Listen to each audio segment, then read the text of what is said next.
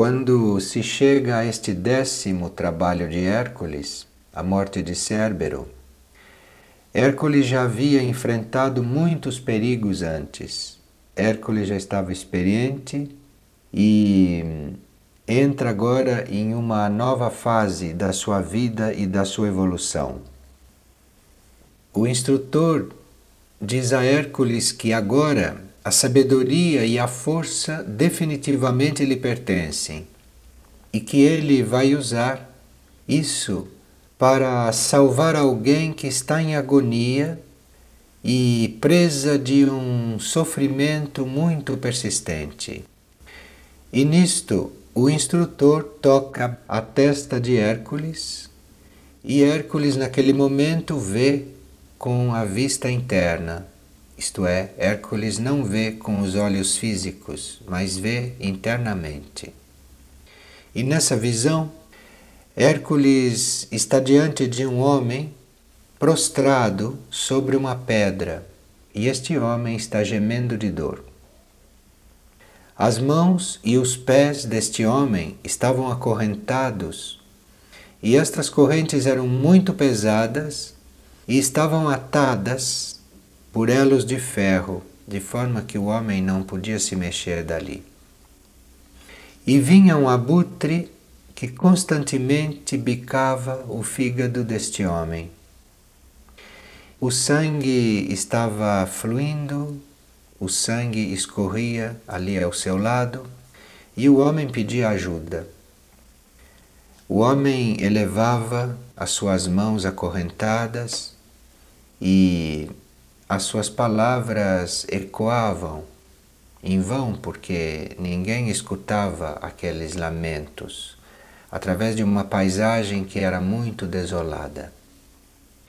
E então a visão desapareceu e Hércules encontrou-se de novo ali ao lado do seu instrutor. Então o instrutor disse a ele que aquele ser acorrentado que ele acabava de ver chamava-se Prometeu. Durante muitas eras, Prometeu vinha sofrendo assim. Porém, Prometeu sofria desta forma, mas não podia morrer, porque era imortal. O instrutor explica a Hércules que o lugar onde Prometeu mora, onde Prometeu habita, o Prometeu que ele tinha visto, este lugar é conhecido como o inferno. E o instrutor diz a Hércules que agora que ele viu o quadro, que ele tem que ir lá para libertar e para salvar Prometeu. Então o instrutor diz a ele que ele desça aquelas profundezas e liberte Prometeu do sofrimento e que depois ele volte para os planos externos da vida de novo. Então Hércules assumiu esta tarefa e aventurou-se pelo décimo portão e foi. E quando Hércules então passou esse décimo portão, sabendo não é o que ele ia encontrar, ele foi indo sempre para baixo, cada vez mais para baixo, como que descendo. E percebeu que ele estava começando a ingressar e a viajar para mundos aprisionantes, para mundos concretos, formais, muito aprisionantes. E à medida que ele descia, a atmosfera ia ficando cada vez mais sufocante e a escuridão cada vez mais intensa. Porém, a sua vontade e a sua decisão permaneciam sempre firmes. E essa descida, que era muito íngreme, profunda, era um longo caminho. O mito antigo diz isso. E Hércules tinha a impressão de estar completamente sozinho naquela descida. Porém, ele não estava sozinho. Ele tinha esta impressão de estar sozinho, porém ele não estava sozinho. E Hércules vagueava e procurava ouvir dentro de si a voz da sabedoria e procurava estar sempre em contato com aquela força interior que a esta altura já eram bem claras para ele, bem próximas. Finalmente, depois de descer muito, Hércules chegou a um rio escuro, era um rio todo envenenado. Era um rio que as almas daqueles que desencarnavam deviam atravessar. E para essas almas atravessarem este rio e irem para a outra margem, tinham que pagar uma moeda a um barqueiro que ficava ali transportando aquelas almas, para que elas pudessem chegar ao outro lado do rio.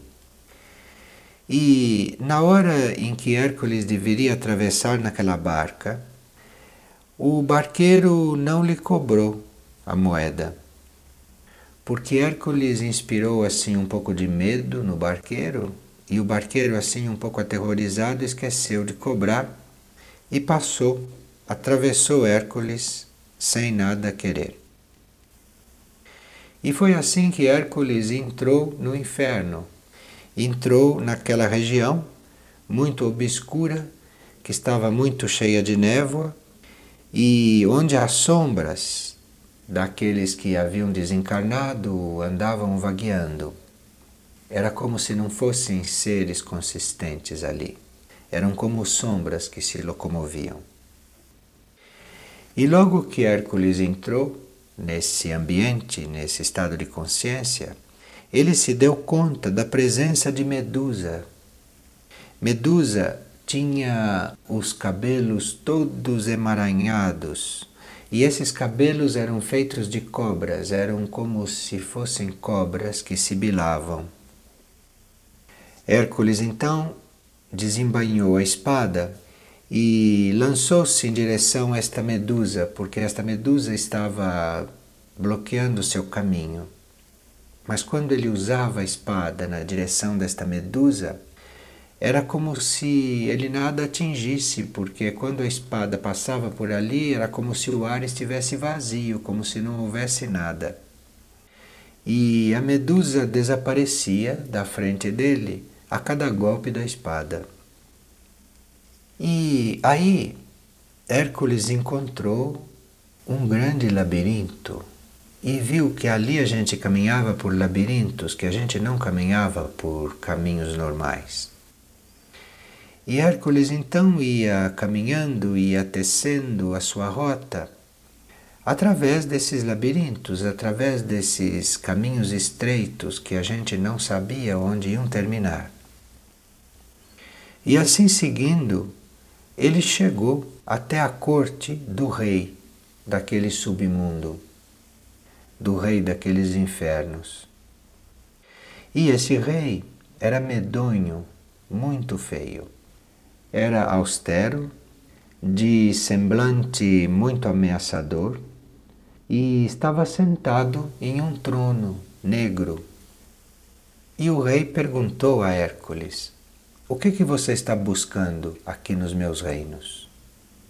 Você está buscando algum mortal vivo? Você está buscando algum homem vivo aqui? Aí Hércules respondeu: Não, eu vim para libertar Prometeu. Eu tenho ordem de libertar Prometeu.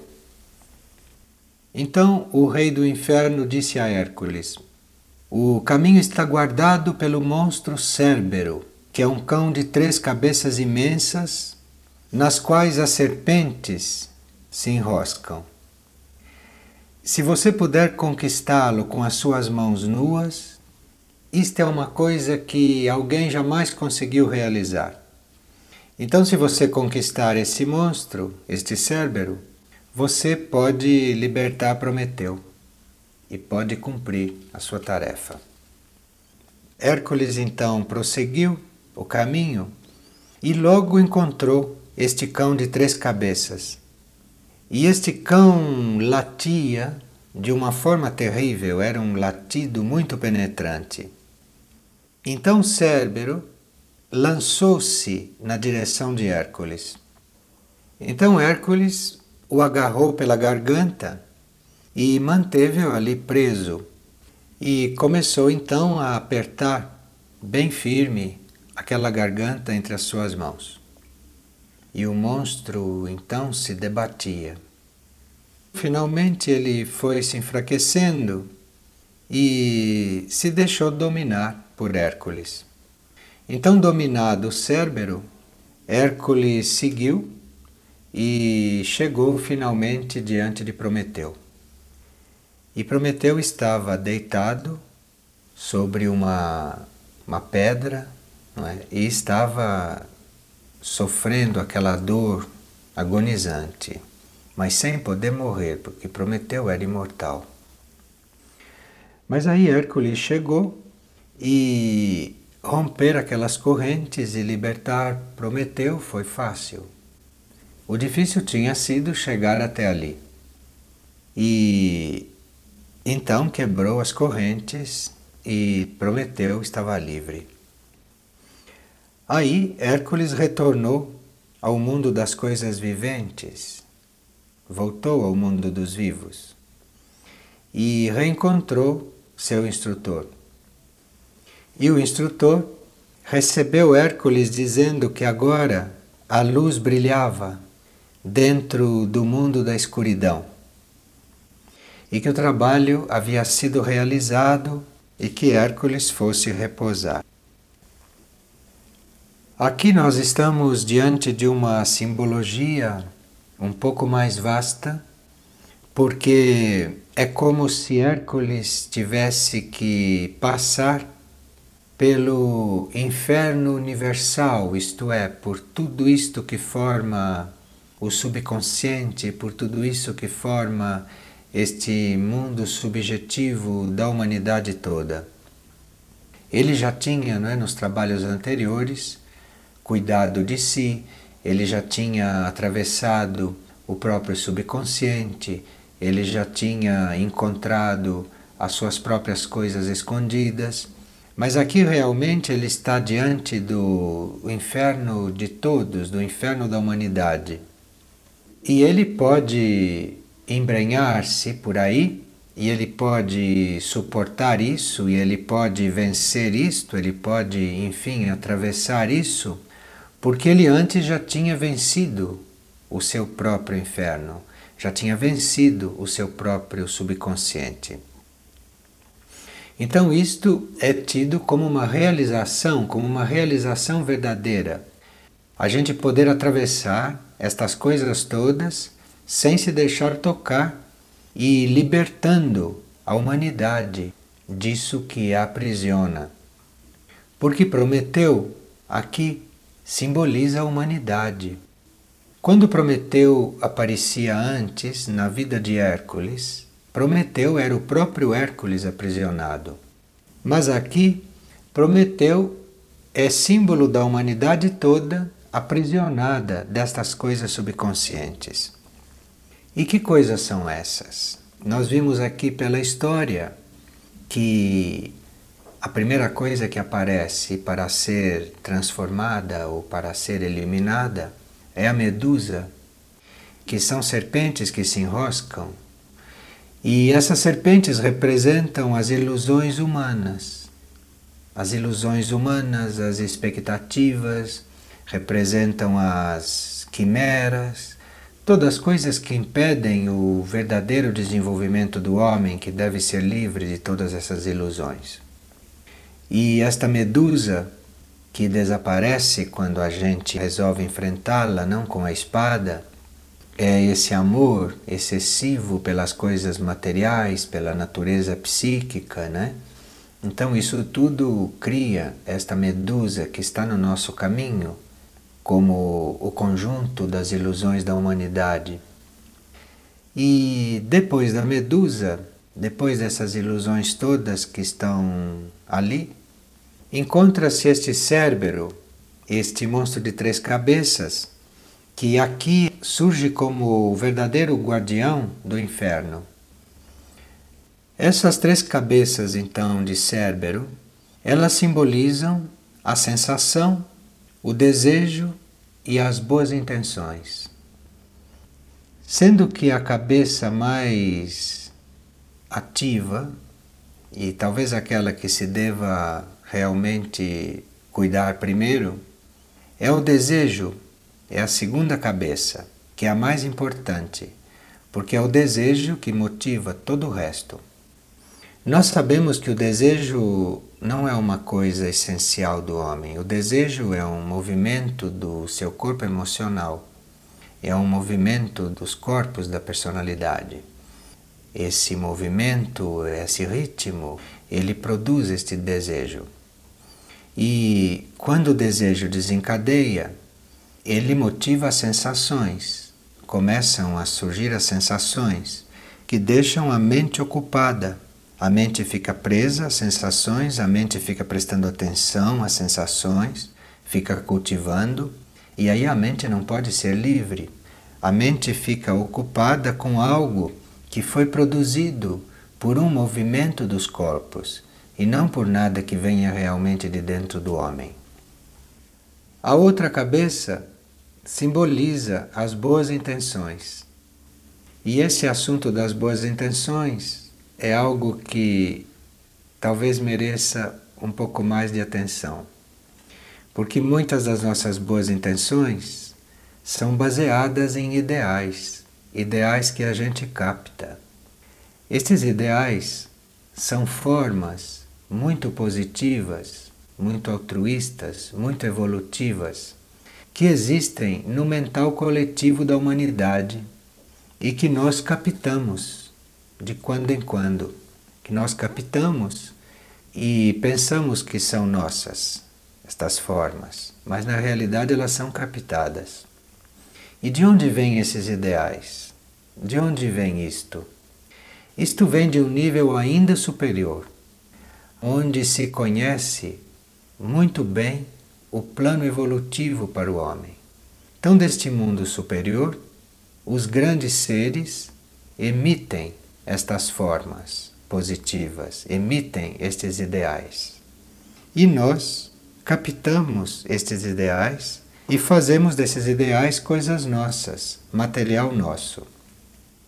Acontece que quando esses ideais são emitidos para o mental, eles são tão energetizados, eles são tão potentemente imantados, magnetizados, pelas forças superiores, que eles permanecem aí no mental coletivo muito tempo. Permanecem até mais tempo do que seria necessário.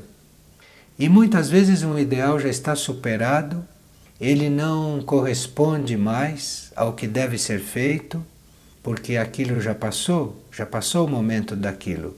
Mas o ideal persiste, porque ele foi lançado de uma maneira muito forte. E nós então podemos captar um ideal novo, um ideal atual, como nós podemos entrar em contato com um ideal que já foi superado, cujo tempo dele já terminou, mas ele está ali ainda forte. E quando nós o contatamos, nós ficamos muito tocados.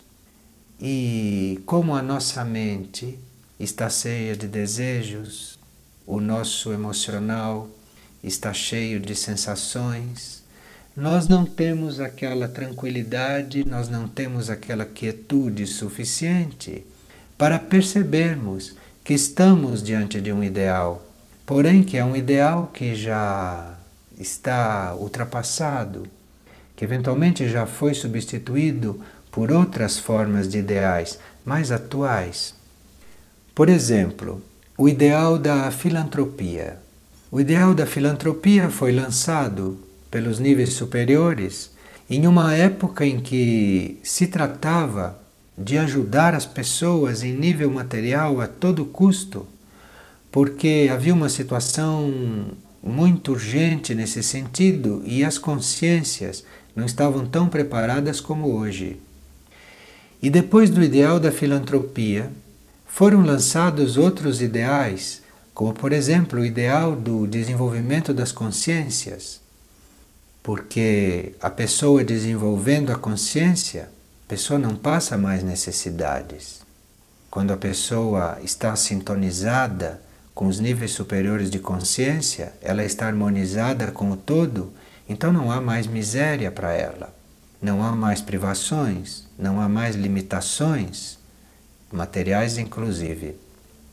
Então, o ideal da filantropia, que era ajudar diretamente as necessidades do próximo, esse ideal foi substituído por um outro ideal de ajudar o próximo a desenvolver a consciência para que ele saia, ele saia das limitações materiais e para que ele saia de todo tipo de limitações.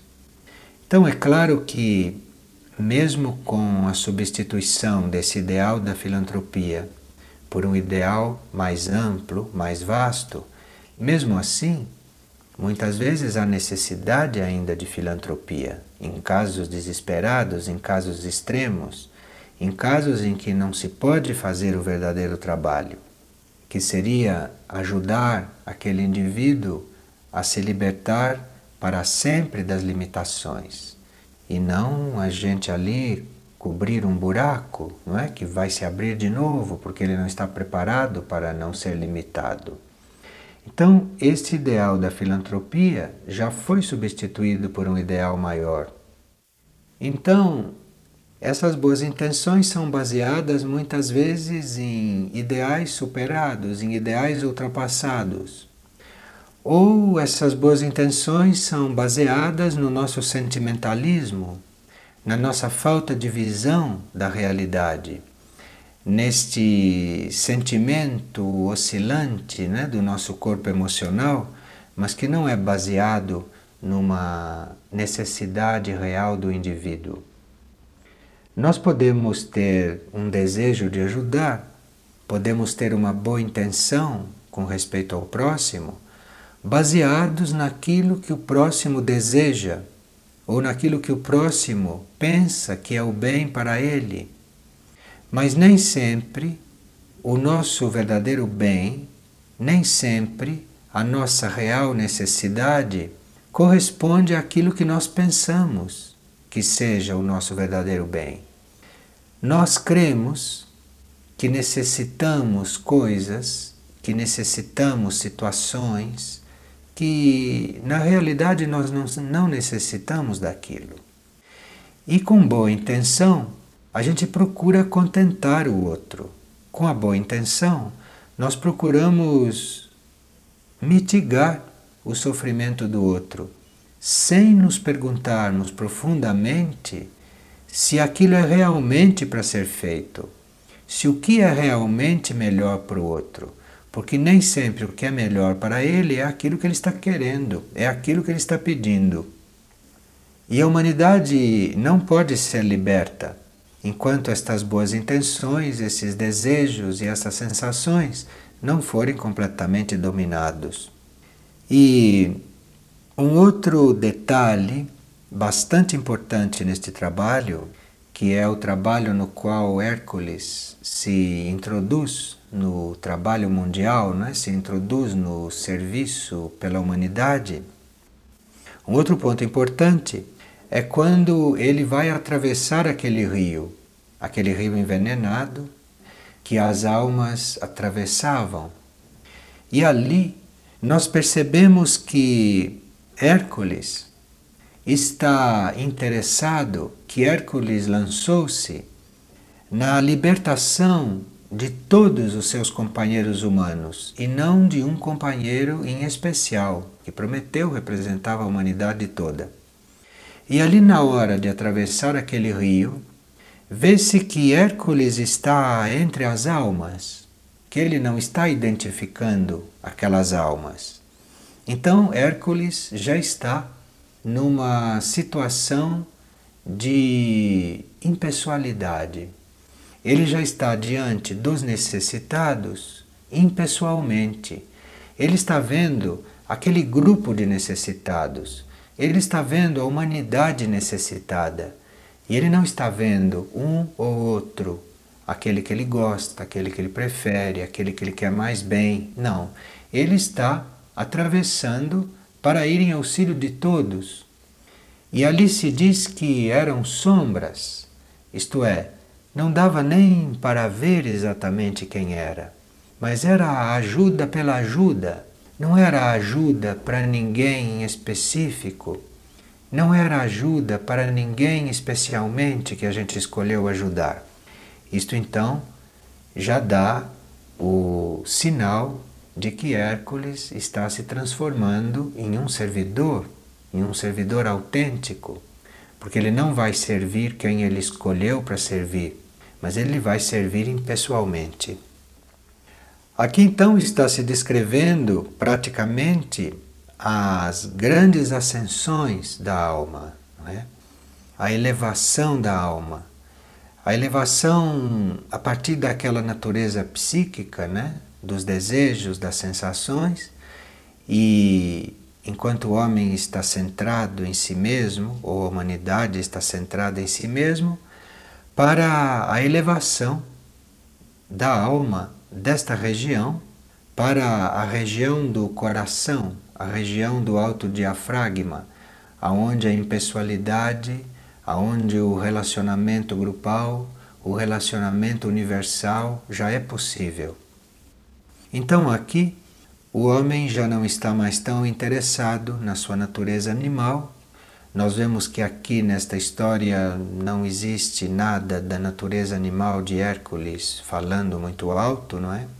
Se impondo, e não existe também um trabalho e uma criação no plano físico, porque vemos que ele entra para um mundo que não é bem físico, não é? O instrutor mesmo diz a ele: volte para o mundo externo quando você acabar. Então ele já está com a sua criatividade, ele já tem a sua ação toda num nível não mais físico, muito mais amplo isto ele já se torna um servidor, ele já se torna uma criatura útil nos outros níveis de consciência. Embora aqui seja ainda um submundo, mas não se trata mais do mundo físico. E ele trabalhando já fora do mundo físico.